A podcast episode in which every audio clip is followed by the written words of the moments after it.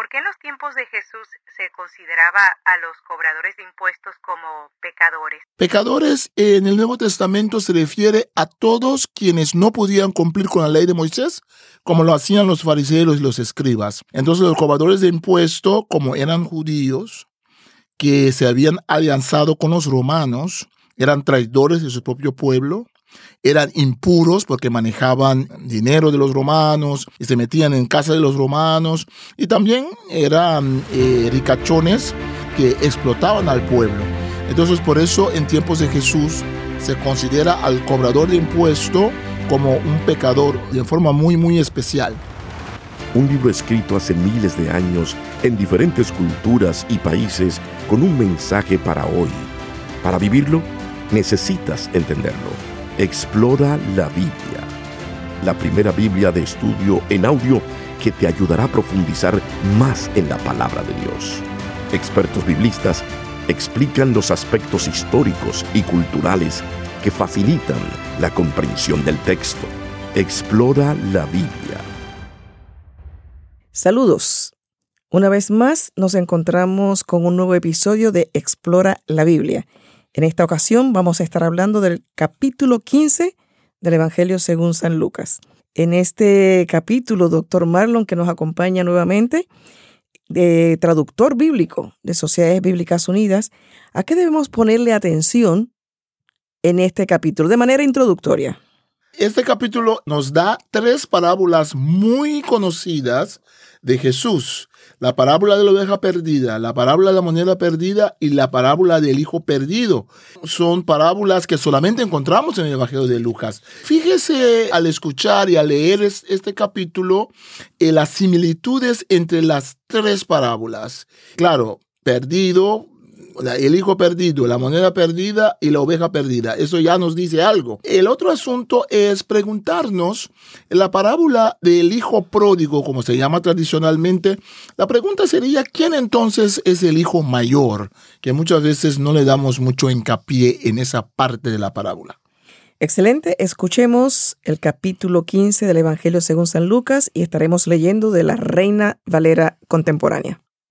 Evangelio de Lucas capítulo 15 Parábola de la oveja perdida Todos los cobradores de impuestos y pecadores se acercaban a Jesús para escucharlo.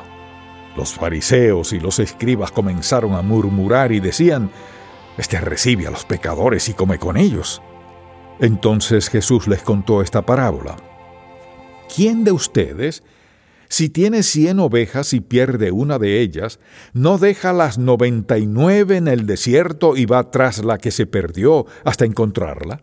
Y cuando la encuentra, gozoso la pone sobre sus hombros, y al llegar a su casa reúne a sus amigos y vecinos y les dice, Alégrense conmigo, porque he encontrado la oveja que se me había perdido. Le digo que así también será en el cielo. Habrá más gozo por un pecador que se arrepiente que por noventa y nueve justos que no necesitan arrepentirse. Parábola de la moneda perdida. ¿O qué mujer, si tiene diez monedas y pierde una de ellas, no enciende la lámpara y barre la casa y busca con cuidado la moneda hasta encontrarla? Y cuando la encuentra, reúne a sus amigas y vecinas y les dice, Alégrense conmigo, porque he encontrado la moneda que se me había perdido. Yo les digo a ustedes que el mismo gozo hay delante de los ángeles de Dios por un pecador que se arrepiente. Parábola del Hijo Perdido Jesús dijo también, un hombre tenía dos hijos, y el menor de ellos le dijo a su padre, Padre, dame la parte de los bienes que me corresponde. Entonces el padre les repartió los bienes. Unos días después, el hijo menor juntó todas sus cosas y se fue lejos a una provincia apartada, y allí dilapidó sus bienes llevando una vida disipada. Cuando ya lo había malgastado todo, sobrevino una gran hambruna en aquella provincia y comenzó a pasar necesidad. Se acercó entonces a uno de los ciudadanos de aquella tierra, quien lo mandó a sus campos para cuidar de los cerdos. Y aunque deseaba llenarse el estómago de las algarrobas que comían los cerdos, nadie se las daba.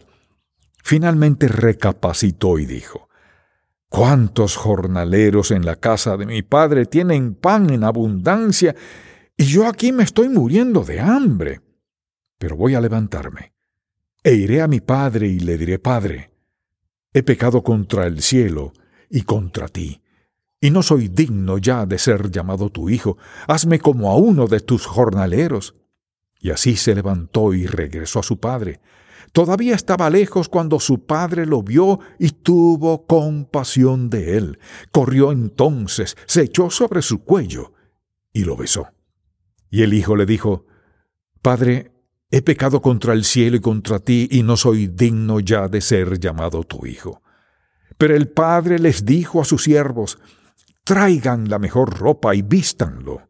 Pónganle también un anillo en su mano y calzado en sus pies Vayan luego a buscar el becerro gordo y mátenlo, y comamos y hagamos fiesta, porque este hijo mío estaba muerto y ha revivido, se había perdido y lo hemos hallado. Y comenzaron a regocijarse. El hijo mayor estaba en el campo, y cuando regresó y llegó cerca de la casa, oyó la música y las danzas.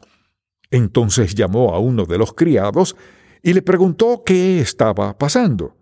El criado le respondió, Tu hermano ha vuelto y tu padre ha ordenado matar el becerro gordo porque lo ha recibido sano y salvo. Cuando el hermano mayor escuchó esto, se enojó tanto que no quería entrar. Así que su padre salió a rogarle que entrara. Pero el hijo mayor le dijo a su padre, aunque llevo tantos años de servirte y nunca te he desobedecido, tú nunca me has dado siquiera un cabrito para disfrutar con mis amigos, pero ahora viene este hijo tuyo, que ha malgastado tus bienes con rameras y has ordenado matar el becerro gordo para él. El padre le dijo, Hijo mío, tú siempre estás conmigo, y todo lo que tengo es tuyo. Pero era necesario hacer una fiesta y regocijarnos porque tu hermano estaba muerto y ha revivido. Se había perdido y lo hemos hallado. Acabamos de escuchar el capítulo 15 del Evangelio según San Lucas y nos quedamos prestando atención a las tres parábolas de la oveja perdida, la moneda perdida y el hijo perdido cuáles son las similitudes y qué es lo que vamos a sacar de enseñanza de este capítulo y estas tres parábolas. Después vemos otros temas. Bueno, tomemos nota de que eh, al inicio Lucas nos da el cuadro literario de las parábolas. Jesús estaba allí con los cobradores de impuestos y los pecadores se acercaban a Jesús para escucharlo. Pecadores en el Nuevo Testamento se refiere a todos quienes no podían cumplir con la ley de Moisés, como lo hacían los fariseos y los escribas. Entonces los cobradores de impuesto, como eran judíos, que se habían alianzado con los romanos, eran traidores de su propio pueblo, eran impuros porque manejaban dinero de los romanos y se metían en casa de los romanos y también eran eh, ricachones que explotaban al pueblo.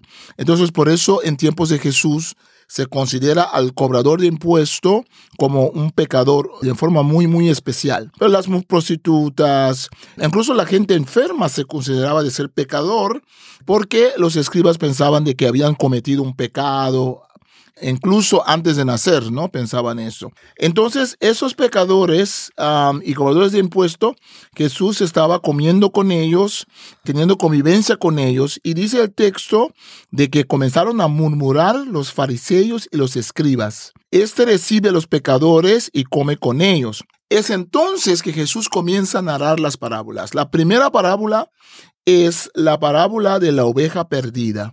Entonces aquí resalta la alegría cuando se encuentra la oveja.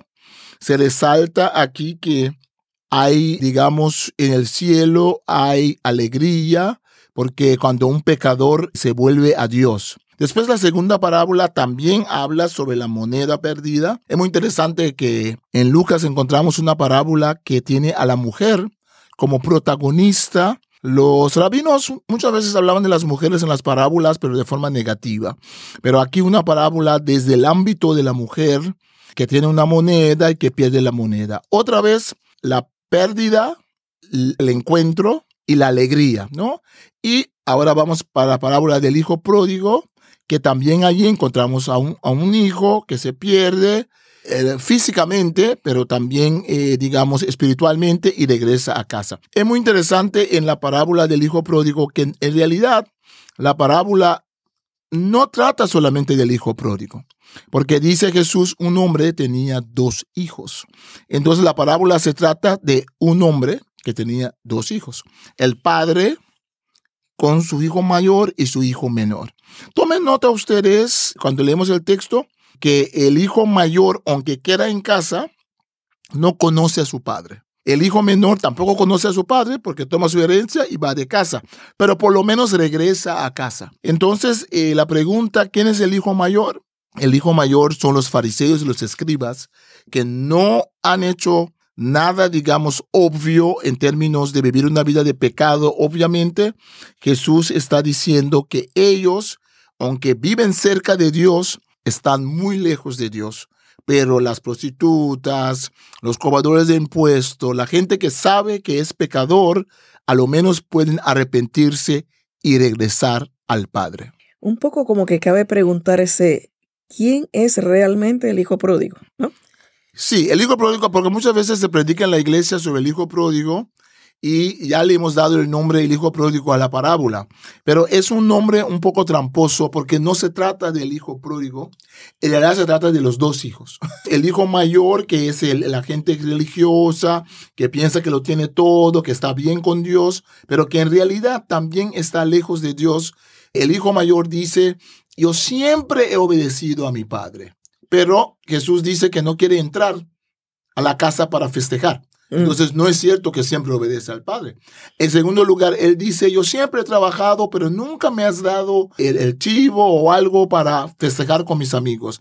Entonces Jesús está dibujando la imagen de una persona que está muy concentrado en obligación, en la ley, no se alegra que su hermano regresó, no, no está enfocado en la familia, no está enfocado en que la gente puede cometer errores, está muy enfocado en estar cerca del Padre, pero ni siquiera estar cerca del Padre emocionalmente, pero cumplir con la ley. He cumplido siempre con mi Padre. Y eso era el problema de los fariseos. O sea, daba por entendido que él era merecedor de todo sin tomar en cuenta o hacer un, autoanálisis en que estaba fallando. Cerramos este capítulo con el versículo 32, donde el padre le dice, era necesario hacer una fiesta y regocijarnos, porque tu hermano estaba muerto y ha revivido, se había perdido y lo hemos hallado.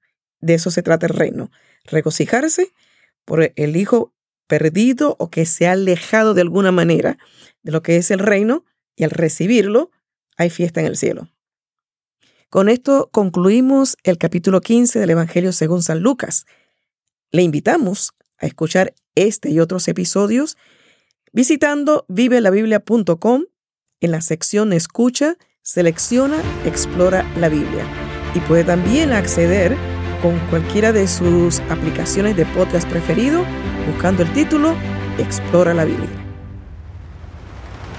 un libro escrito hace miles de años en diferentes culturas y países con un mensaje para hoy. Para vivirlo, necesitas entenderlo.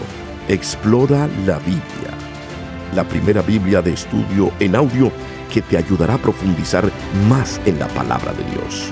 Expertos biblistas explican los aspectos históricos y culturales que facilitan la comprensión del texto. Explora la Biblia